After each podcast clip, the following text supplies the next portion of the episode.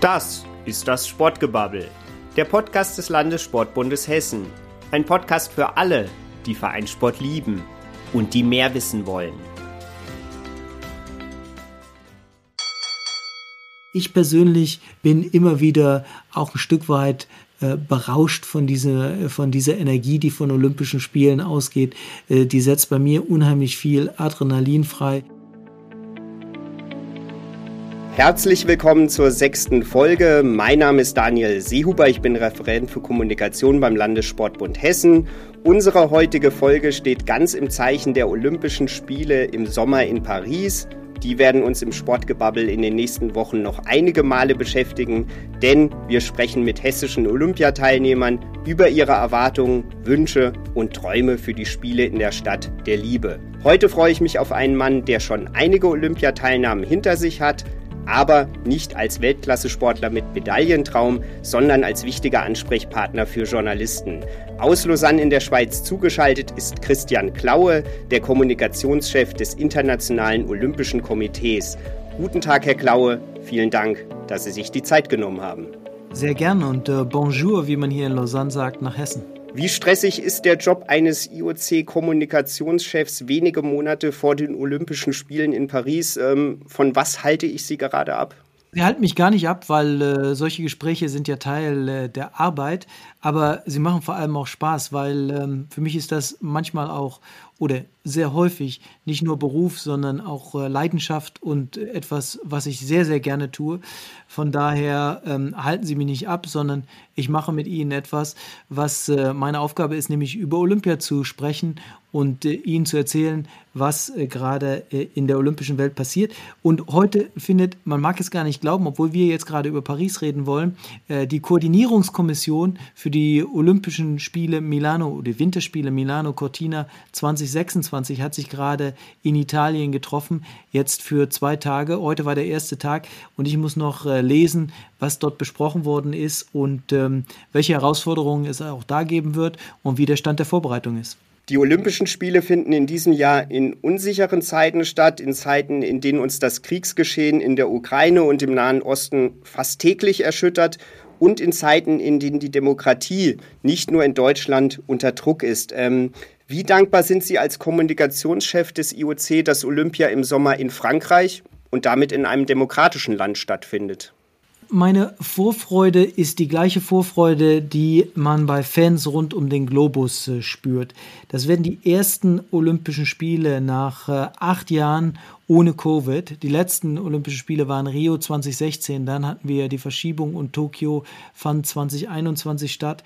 Ähm, von daher äh, wird das äh, ein, ein, ein, großer Moment, denn man spürt überall, wo man hinkommt, äh, sprechen die Menschen von Paris 2024. Viele sagen mir, Mensch, ich will unbedingt dabei sein. Diesen Sommer will ich in Paris verbringen. Ich möchte erleben, wie die besten Athleten der Welt vor ikonischen, vor der ikonischen Kulisse, die es in Paris gibt, äh, die Olympischen Spiele und Paralympischen Spiele bestreiten. Das will ich miterleben. Von daher große Vorfreude.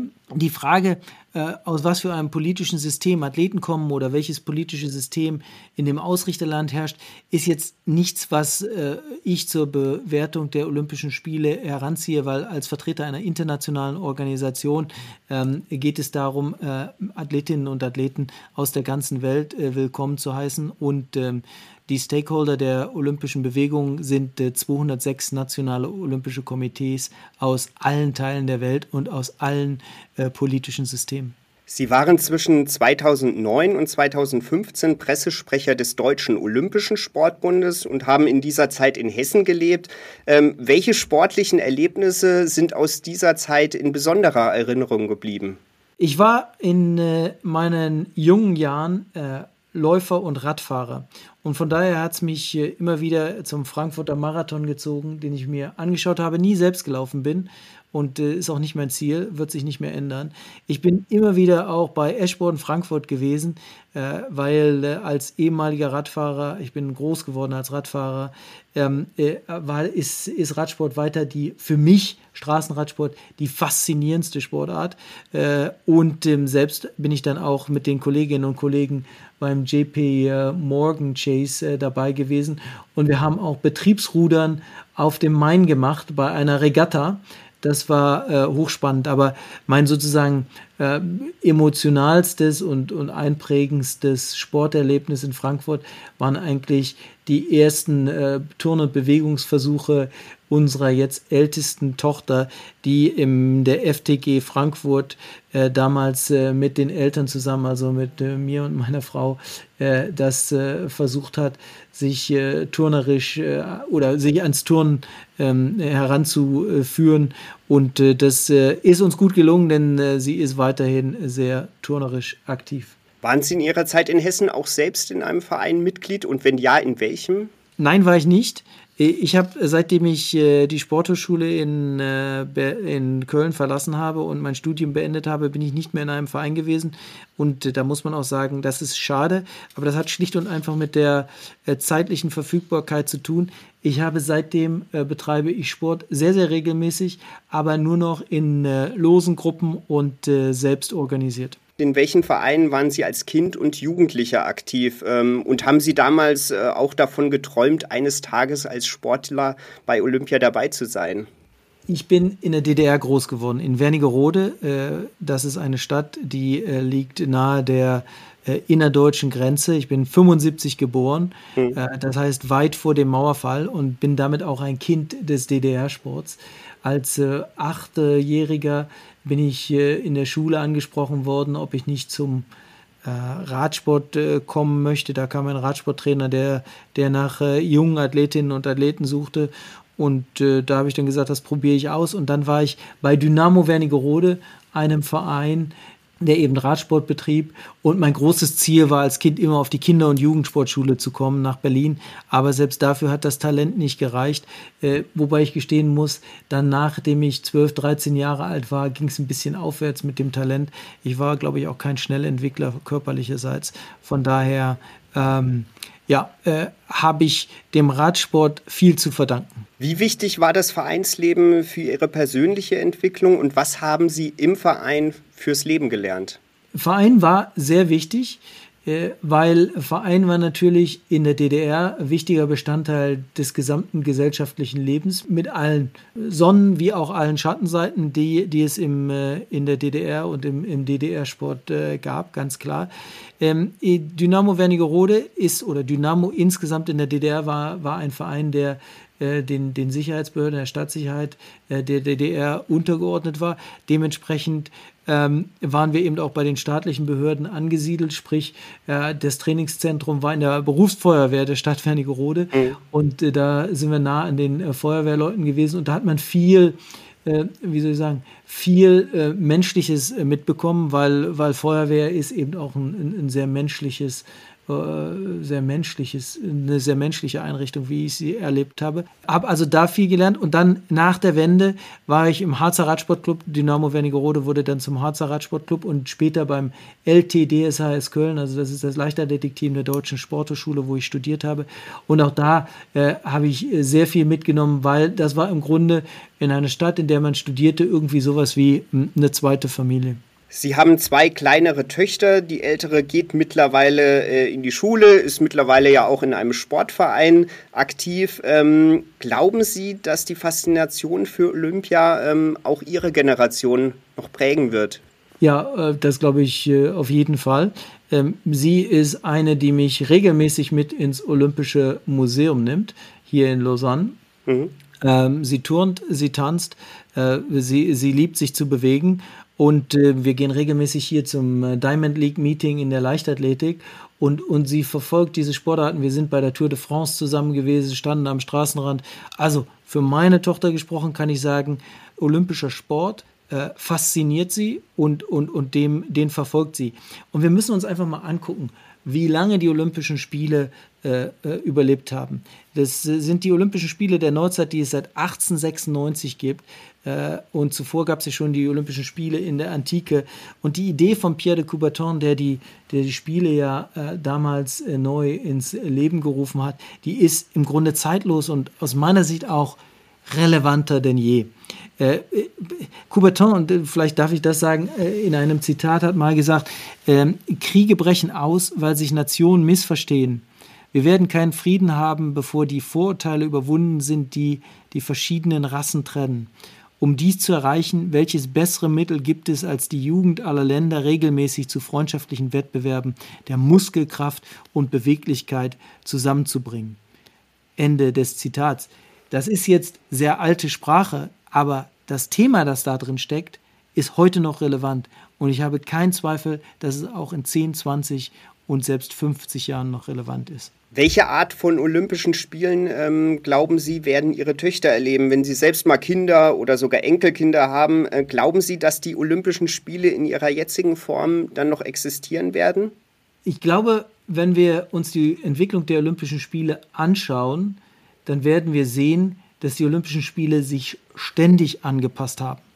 Äh, Barcelona 92 ist nicht mit, äh, mit Rio 2016 zu vergleichen. Das ist viel, viel äh, weiterentwickelt. Und die Spiele müssen mit der Zeit gehen. Beispielsweise eine große Frage ist, was macht man mit äh, E-Sport? Ähm, das ist ja ein Thema, was auch in Deutschland äh, eifrig äh, diskutiert worden ist. Und wir als IOC haben gesagt, okay, lasst uns das Thema äh, anschauen und was man damit macht. Und äh, Thomas Bach, der IOC-Präsident, hat jüngst auf der IOC-Session in Indien angekündigt, ja, wir haben eine Kommission für E-Sport und die sollte sich jetzt anschauen, ob man äh, möglicherweise olympische E-Sport-Spiele einführt. Äh, und das ist beispielsweise eine Entwicklung, die wir möglicherweise und möglicherweise auch nicht in der Zukunft sehen werden. Wir werden aber auch die Entwicklung der Sportarten uns anschauen müssen, weil ähm, wenn wir jetzt sehen, dass wir in, in äh, Los Angeles fünf neue Sportarten haben, äh, wie beispielsweise Cricket oder Squash, äh, dann, äh, dann sieht man, dass natürlich neue Entwicklungen, äh, neuen Entwicklungen Rechnung getragen werden muss. Und wir haben das olympische Programm und die Herangehensweise an das Sportartenprogramm insofern geändert, als dass beispielsweise Olympiagastgeber jeweils eigene Sportarten vorschlagen können, die in ihren Regionen besonders populär sind und die dort äh, besonders gefragt sind. Und von daher, das wird sich anpassen, das, äh, das olympische Programm, aber wir werden die Olympischen Spiele und den Gedanken hinter den Olympischen Spielen garantiert auch in vielen Jahren noch so haben wie heute.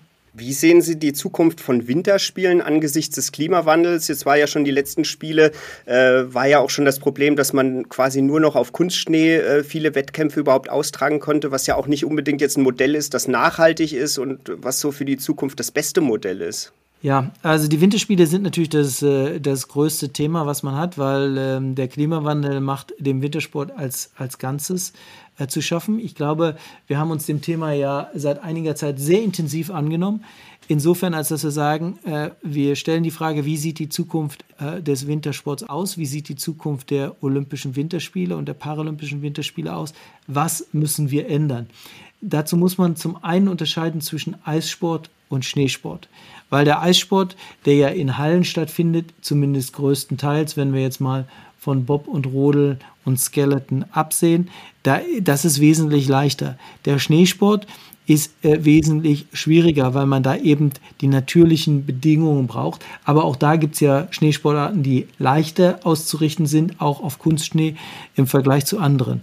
Den Kunstschnee als solches, glaube ich, darf man nicht verdammen, weil äh, ich glaube, das letzte alpine Ski, der letzte alpine Skirennen-Weltcup äh, nur auf reinem Naturschnee ist wahrscheinlich vor 40 Jahren gefahren worden. Also Kunstschnee ist, ist seit vielen, vielen Jahrzehnten eigentlich fester Bestandteil äh, äh des, ähm, des, des, Wintersports.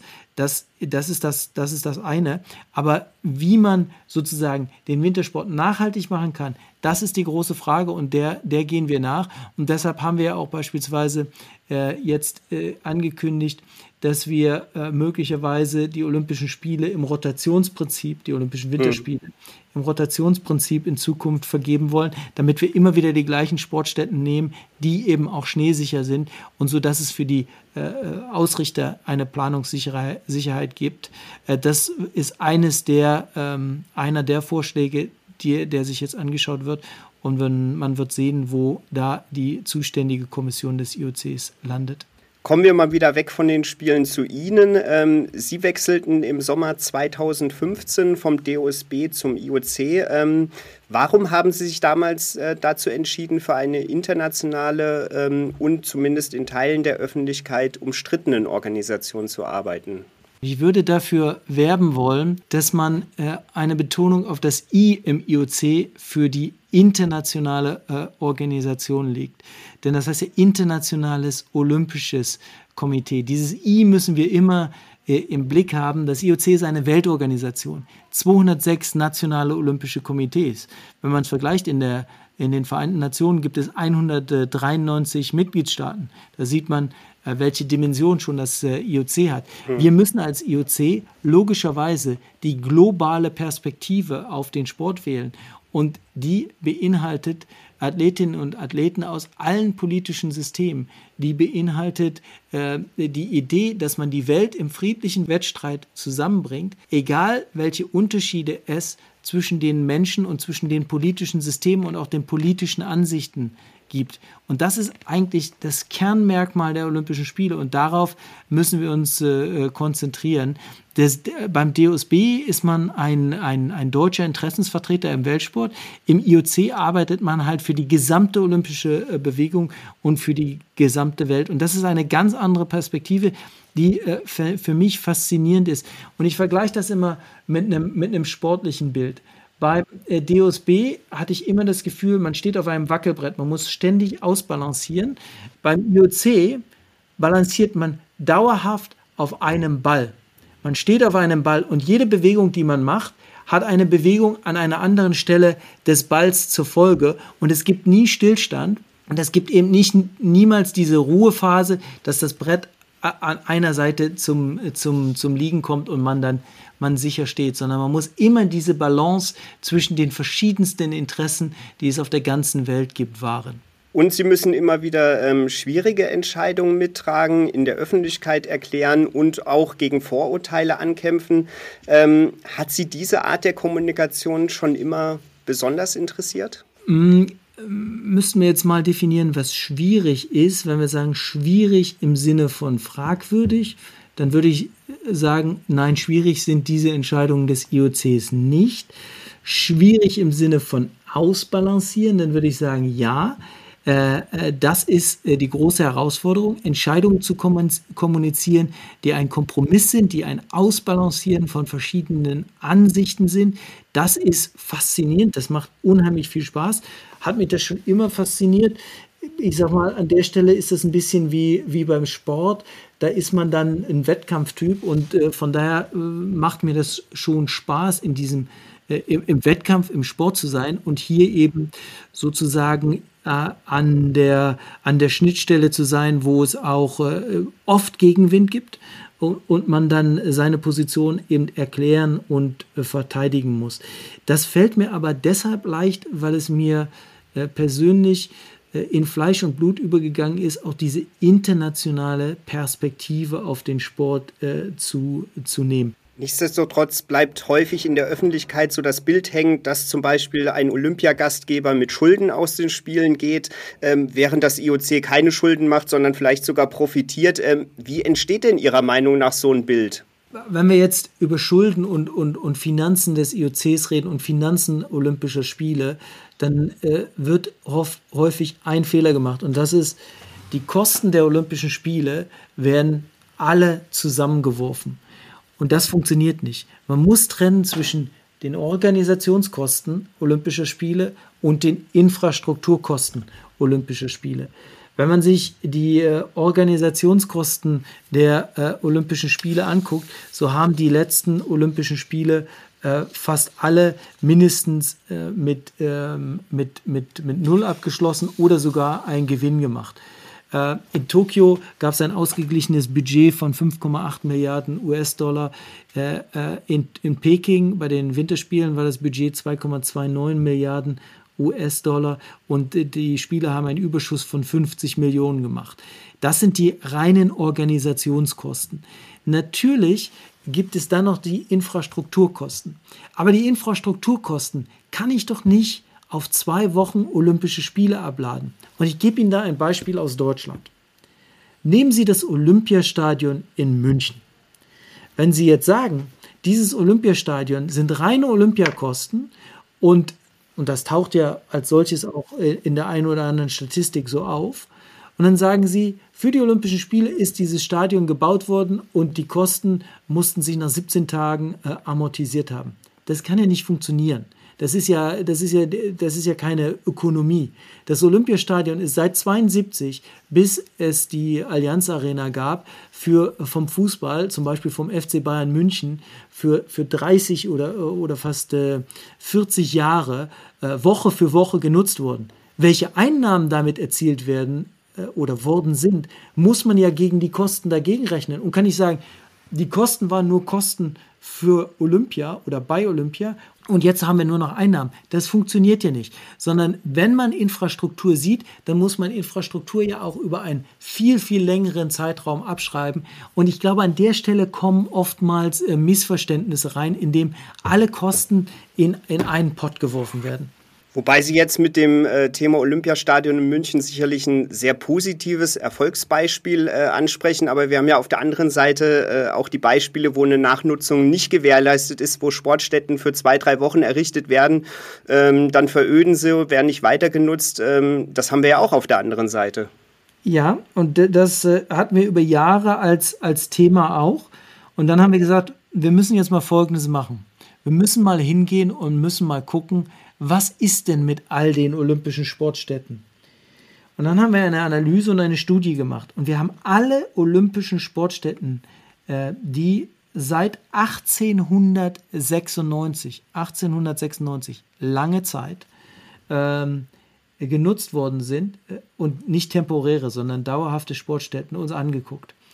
Und die Statistik besagt, dass über 80 Prozent weiter in Nutzung sind. Diese Zahl hat uns selbst überrascht, weil sie sehr hoch und sehr positiv ist. Nicht mehr alle werden für den Sport genutzt, einige werden auch anderweitig genutzt, aber über 80 Prozent noch in Nutzung. Es ist aber auch gleichzeitig richtig, dass es äh, eine Reihe von Sportstätten gab, äh, die Probleme gemacht haben.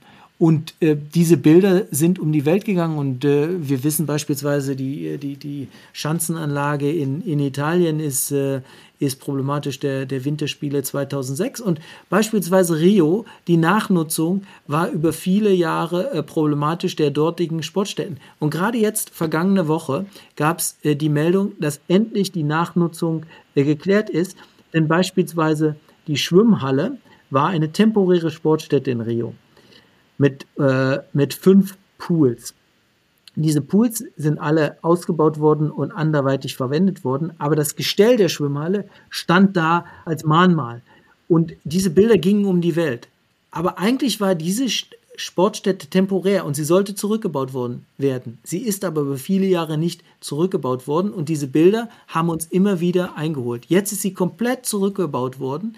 Gleichzeitig gab es dort zwei Hallen, die in Schulen äh, umgewandelt werden sollten. Auch das ist jetzt äh, erfolgt. Und das hat aber eben acht Jahre gedauert. Und diese Bilder bleiben dann natürlich in den Köpfen auch vieler Menschen hängen. Und das ist am Ende eine Kommunikationsaufgabe, aber es ist vor allem auch eine Aufgabe der Organisation, dass man möglichst im ersten Schritt verhindert, dass diese Dinge äh, so ähm, dann äh, als, als Nachnutzung nicht, nicht, nicht gleich übergehen oder nicht gleich in die Nachnutzung übergehen, sondern erstmal über viele Jahre so, so vor sich her äh, stehen und, und nicht genutzt werden. Wir machen an dieser Stelle einen kurzen Break und kommen zu unserer Schnellfragerunde. Die nutzen wir in jeder Podcast-Folge dazu, unsere Gäste etwas persönlicher kennenzulernen. Sind Sie bereit, Herr Klaue? Aber klar doch.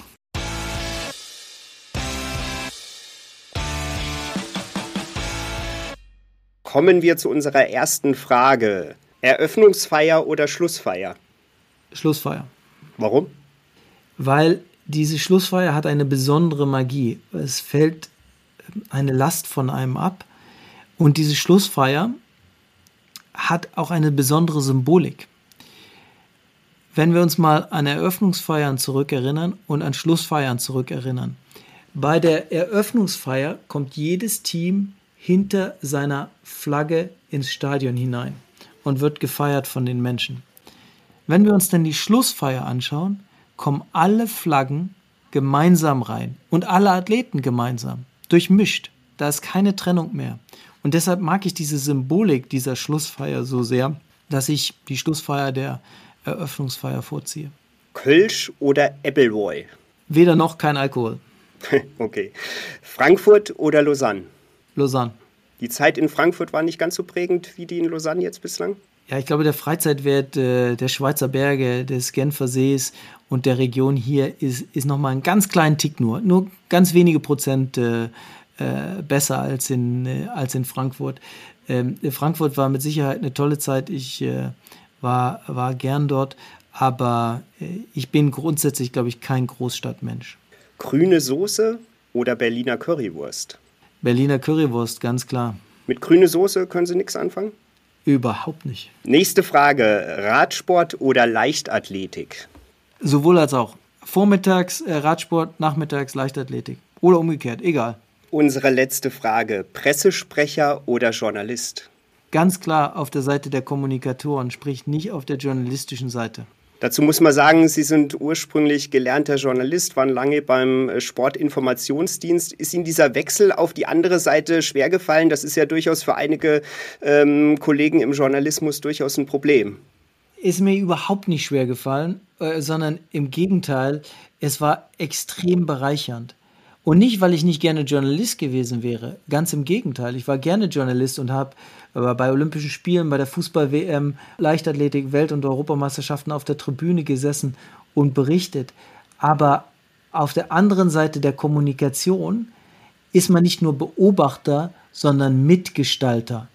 Und das ist das, was mich auf dieser Seite so sehr fasziniert und was ich auf der journalistischen Seite einfach immer vermisst habe. Vielen Dank fürs Mitmachen, Herr Klaue. Gerne.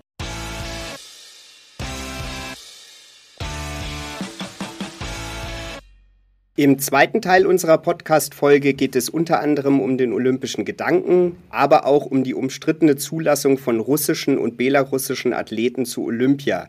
Und ich spreche mit meinem Gast natürlich darüber, welche Erwartungen er mit den Spielen in Paris verbindet. Doch zunächst wollen wir den Blick kurz auf den Nachwuchsleistungssport werfen, also auf einen Bereich, ohne den Spitzensport bei Olympischen Spielen nicht möglich wäre.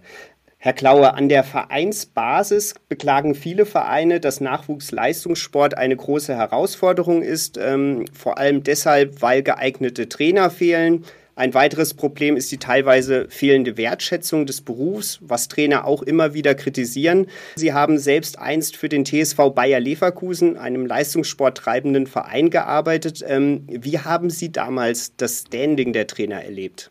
Ich würde sagen, in Leverkusen ist das Standing der Trainer sehr, sehr gut gewesen. Äh, das war ein, wie ich fand, äh, herausragender Verein in, in dieser Frage. Aber das ist, und das weiß ich sehr wohl, bei weitem nicht überall der Fall. Die Wertschätzung ist nicht die, die sie sein sollte. Und wir brauchen mehr davon. Wir brauchen mehr davon in Deutschland, wir brauchen aber auch mehr davon in der ganzen Welt. Äh, beispielsweise ähm, brauchen wir aber auch mehr weibliche äh, Trainerinnen. Denn um Ihnen nur mal eine Zahl zu geben, bei den Olympischen Spielen in Tokio waren lediglich 13 Prozent aller Trainer weiblich. Das ist natürlich viel zu wenig. Und deshalb hat das IOC beispielsweise ein Programm ins Leben gerufen, das nennt sich WISH. Da geht es darum, äh, die weiblichen äh, Trainer zu fördern, um eben mehr Trainerinnen im Hochleistungssport auch zu haben. Und gleichzeitig haben wir einen Trainerpreis ins Leben gerufen, um äh, um die Aufmerksamkeit für die Lebensleistung von äh, Trainerinnen und äh, Trainern äh, zu, ähm, zu erhöhen. Und eine der äh, Gewinnerinnen vor einigen Jahren war Ulla Koch, die ehemalige Turn-Bundestrainerin äh, aus, aus Deutschland.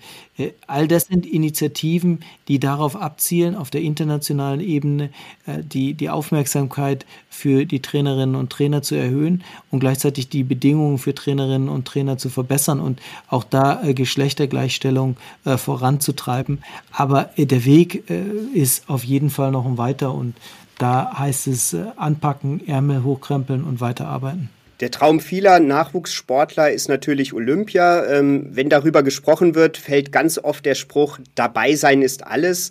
Und ähm, man spricht immer wieder vom olympischen Gedanken, den Sie ähm, vorhin auch schon äh, angesprochen haben. Sie haben vom friedvollen Miteinander ähm, gesprochen. Ähm, das äh, durch die Olympischen Spiele gefördert werden soll. Ähm, wie passt das ähm, zur aktuellen Wirklichkeit? Das passt aus meiner Sicht gut, weil es ist ja nun mal so, dass die Welt nie in den letzten tausenden Jahren frei von Problemen gewesen ist und vermutlich auch in den nächsten 100 Jahren nicht frei von Problemen sein wird. Der Sport existiert immer in einer Realität und in einer Umgebung und er hat nur einen bedingten Einfluss äh, auf diese Umgebung. Aber die Aufgabe des Sports und, und der olympischen Bewegung und der Olympischen Spiele ist es, eben die gemeinsamen Werte, auf die man sich verständigt hat und die in der Olympischen Charta äh, niedergelegt sind, diese äh, gemeinsamen Werte zu leben. Das heißt keine Diskriminierung beispielsweise.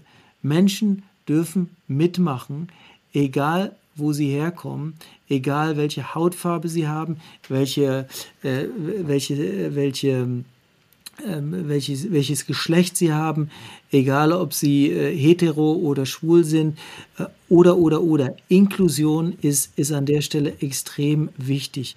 Und äh, das, glaube ich, passt sehr, sehr gut in die Zeit. Aber es kommt natürlich äh, mit Herausforderungen, weil die Zeit ja eine sehr polarisierende ist. Und in einer solchen polarisierenden Zeit ähm, äh, erwarten Menschen oftmals, dass man sich auf die eine oder andere Seite schlägt.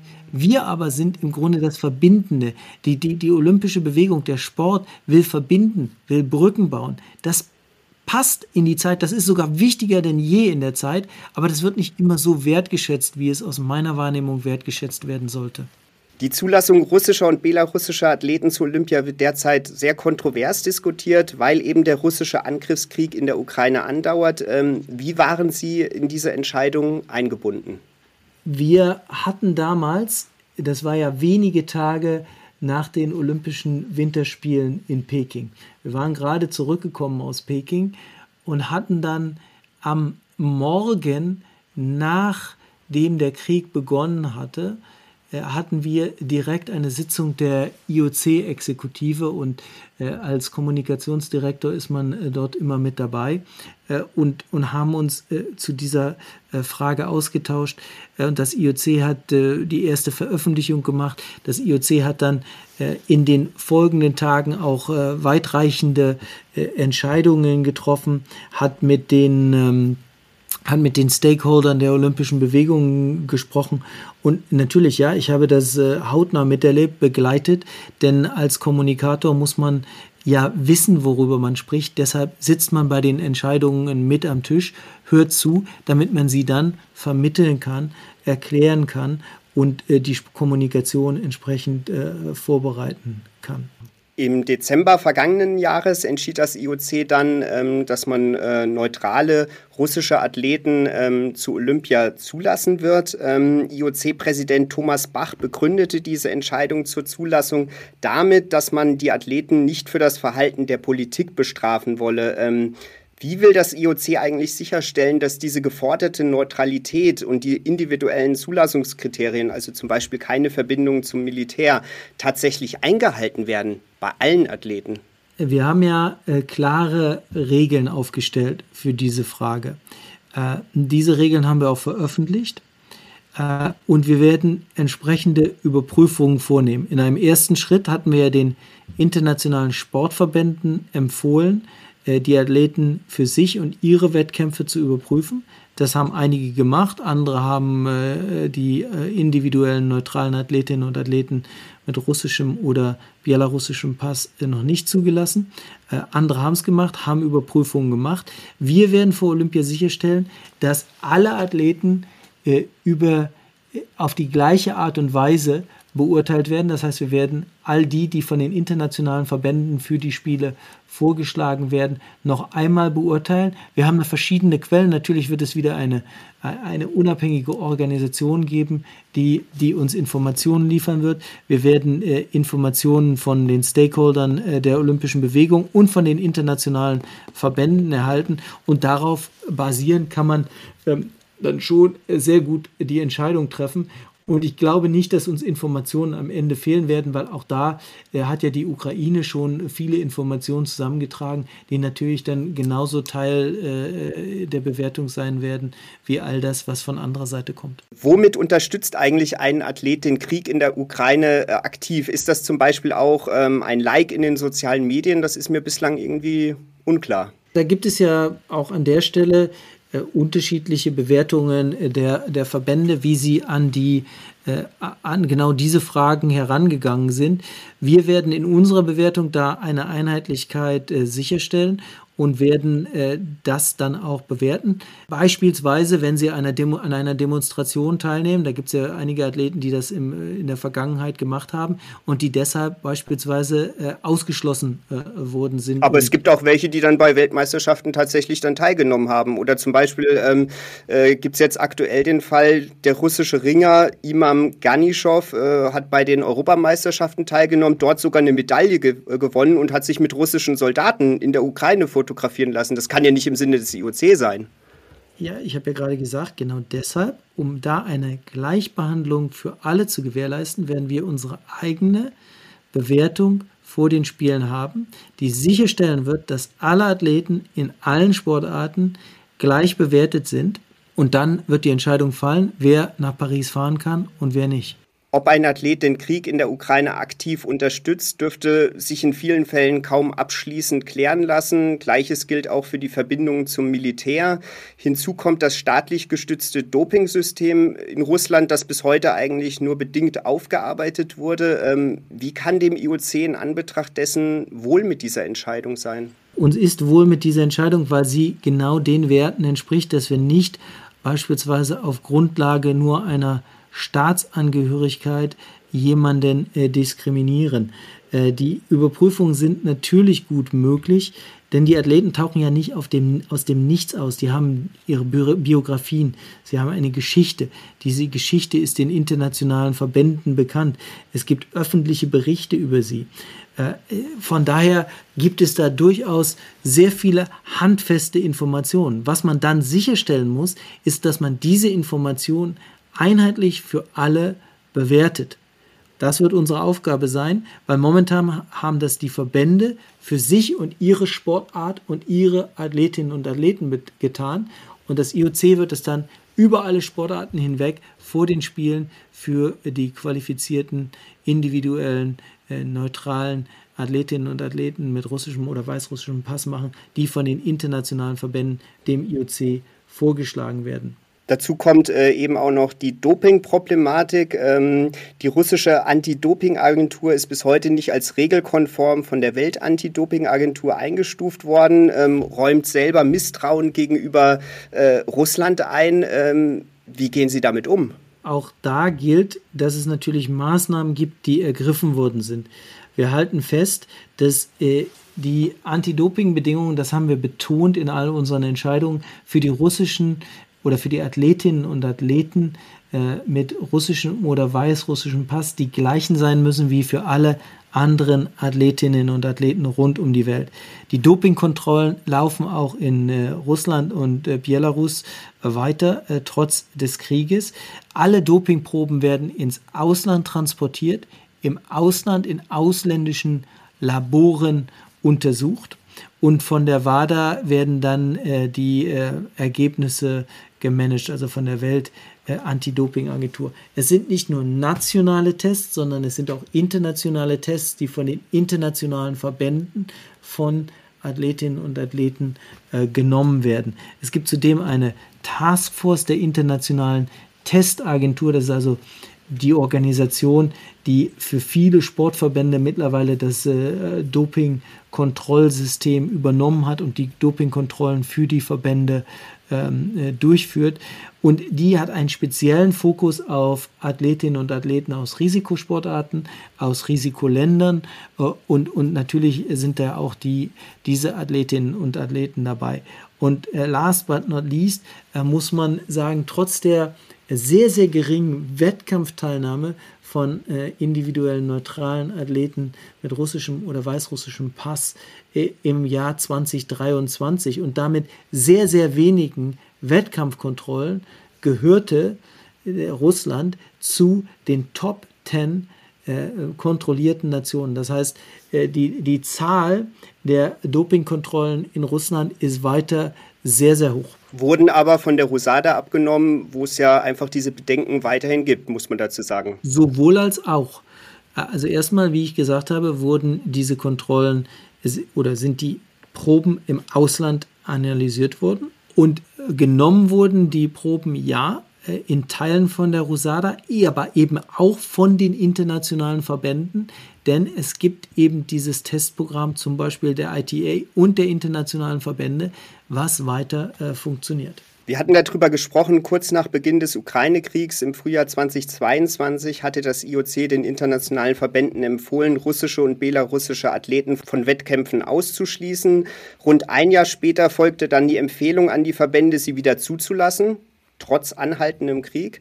Ähm, es hatte sich also an der Ausgangslage in der Zwischenzeit gar nicht so viel geändert. Warum war diese Kehrtwende aus IOC-Sicht trotzdem gerechtfertigt? Ich glaube erstmal, dass es keine Kehrtwende war. Denn wir müssen immer unterscheiden, was damals im Februar 2022 vom IOC und warum entschieden worden ist. Es gab zum einen den Teil der Sanktionen und es gab zum anderen den Teil der Schutzmaßnahmen. Und es gab, das darf man auch nicht vergessen, die äh, klare Verurteilung äh, des Krieges äh, und des, des, ähm, des Einmarschs in der Ukraine. Äh, die Sanktionen sind verhängt worden gegen die Verantwortlichen des Krieges äh, aus Russland und Belarus und ihre Regierung. Und diese Sanktionen sind auch geblieben. Dazu gehört keine offiziellen Fahnen, äh, Hymnen, Farben oder andere Erkennungszeichen bei Sportveranstaltungen. Wobei das natürlich nicht äh, bedeutet, dass Russland äh, Erfolge dann nicht für die Propaganda ausnutzen kann. Das muss man dazu ja ganz klar sagen. Moment. Auch das Thema ist ja beispielsweise in unseren Empfehlungen ganz klar adressiert.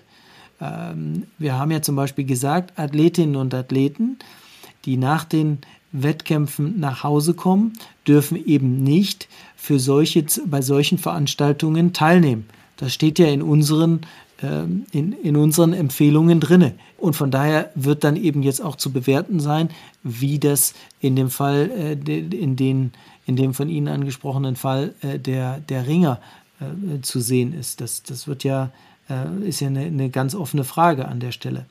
Ähm, also Flaggen, Hymnen, Farben und so weiter haben wir gesagt. Kein russischer oder belarussischer Regierungs- oder Staatsbeamter wird zu den Spielen äh, eingeladen. Das russische NOK ist darüber hinaus suspendiert worden, da es Sportorganisationen aus den besetzten Gebieten der Ukraine äh, anerkannt hat und damit die territoriale Integrität des äh, NOKs der Ukraine verletzt hat.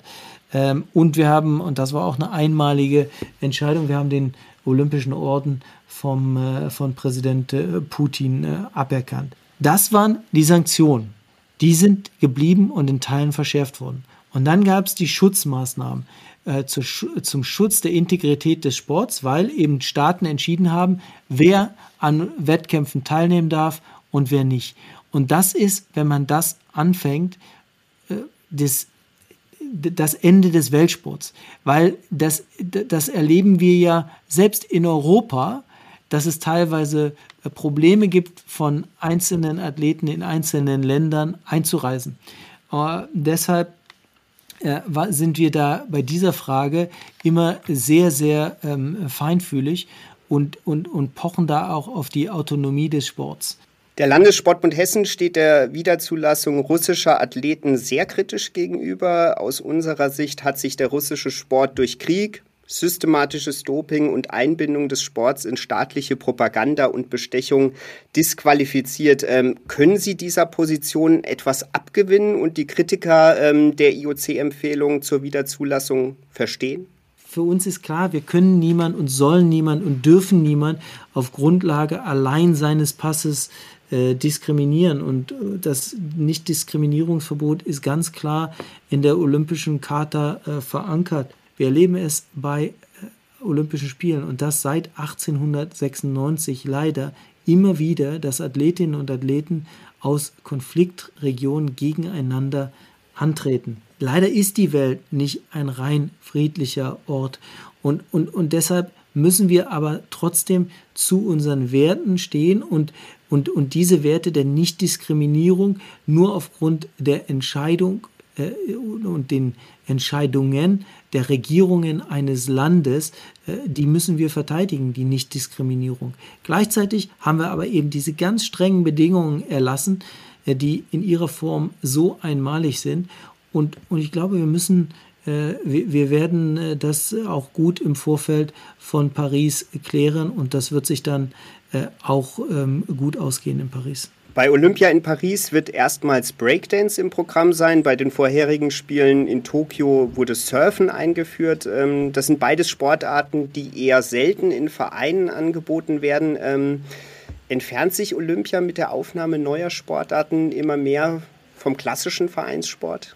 Auch an der Stelle würde ich ähm, wieder äh, ans I erinnern. Und gleichzeitig würde ich versuchen, die Frage vom Kopf auf die Füße zu drehen.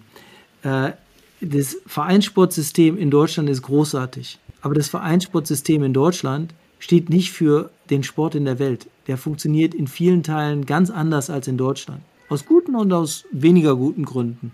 Äh, das will ich überhaupt nicht bewerten. Wenn wir aber Sportarten bewerten, müssen wir das als IOC aus der internationalen Perspektive tun. Tradition im Sport ist was extrem Wichtiges. Das alleine reicht aber nicht. Der Sport muss auch mit der Zeit gehen und der Sport muss auch dahin gehen, wo die Menschen sind. Der, der, der Sport muss raus aus den Stadien, muss rein in die Lebensräume der Menschen. Ähm, und, und jetzt zum, zum Argument, wo ich sagte, wir müssen die Frage vom Kopf äh, auf die Füße stellen. Es kann ja nicht die Struktur am Ende den Sport bestimmen, sondern die Struktur muss sich dem Sport anpassen. Und wenn es momentan viele Menschen gibt, die Breaking betreiben oder die surfen oder andere Sportarten machen, dann ist doch eigentlich die Frage, wie können wir die einbinden? Entweder in Vereine oder in anderer Art und Weise. Und das meine ich, wenn ich sage, wir sollten die Frage vom Kopf auf die Füße stellen. Welche Erwartungen verbinden Sie ganz persönlich mit Olympia 2024? Was macht diese Spiele in Paris für Sie zu etwas ganz Besonderem? Bei diesen Spielen werden Meilensteine erreicht, wichtige, große Meilensteine. Wir haben beispielsweise erstmals die gleiche Anzahl von Startplätzen von Frauen und Männern. Es werden nachhaltige Olympische und Paralympische Spiele. Es werden äh, Spiele in Übereinstimmung mit dem Pariser Klimaabkommen von 2015, denn äh, die Spiele werden im Vergleich zu, äh, äh, zum Durchschnitt von Rio 2016 und London 2012 äh, nur noch die Hälfte des äh, CO2 produzieren, das damals bei diesen Spielen entstanden ist. Ähm, äh, die Spiele werden auf 100% erneuerbare Energien setzen. Das ist der Teil der Nachhaltigkeit. Es werden urbane Olympische Spiele. Wir werden erstmals eine Eröffnungsfeier inmitten der Stadt haben, auf der Seine. 300.000 Menschen entlang des Ufers werden die Athletinnen und Athleten feiern. Das äh, ist, wird mit Sicherheit eine äh, gigantische Nummer.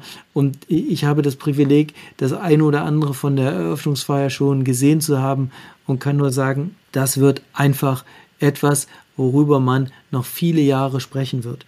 Äh, wir haben gleichzeitig aber auch Wettbewerbe äh, am, am, am Eiffelturm, äh, am Schloss Versailles, äh, auf dem äh, Place de la Concorde. Es werden in dem Sinne auch an der Stelle urbane Spiele. Es werden gleichzeitig inklusive äh, olympische und paralympische Spiele mit die den Slogan Games Wide Open, also Spiele weit offen, wirklich mit Leben füllen werden. Sie werden beworben erstmals ganz aktiv als Olympische und Paralympische Spiele.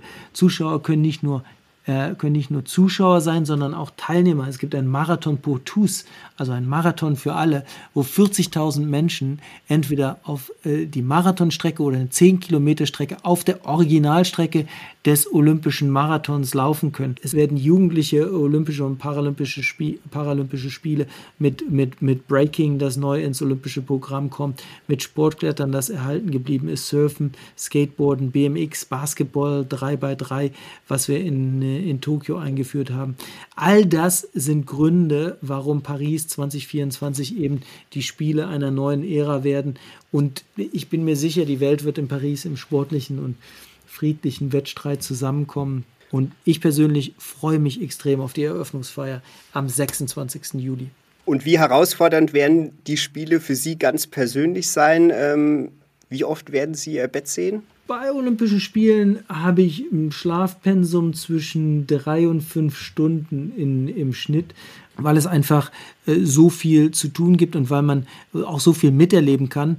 Es ist ja äh, das große Privileg, was ich habe, dass ich halt auch tatsächlich in jede Sportstätte gehen kann. Ich kann jeden Wettkampf mir anschauen. Äh, das sind also nicht nur Arbeit, die äh, zwischen den äh, drei bis fünf Stunden Schlaf liegen, sondern eben auch Momente, wo man einfach sich mal hinsetzt, äh, eine Stunde Sport schaut. Auch das gehört dazu. Ich persönlich bin immer wieder auch ein Stück weit äh, berauscht von dieser, von dieser Energie, die von Olympischen Spielen ausgeht. Äh, die setzt bei mir unheimlich viel Adrenalin frei. Ich, ich freue mich äh, jedes Mal, die vielen Menschen da zu treffen, die Kolleginnen und Kollegen zu sehen aus all den NOKs, die Athletinnen und Athleten zu erleben, den Sport zu schauen und, und auch zu sehen, wie die Menschen einfach die Athletinnen und Athleten feiern.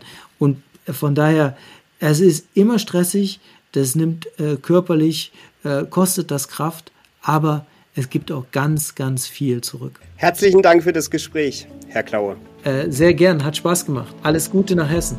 Damit sind wir am Ende unserer Podcast-Folge angelangt. Christian Klaue hat mit mir heute über das Internationale Olympische Komitee und die Olympischen Spiele gesprochen, die uns im Sommer wieder in ihren Bann ziehen werden.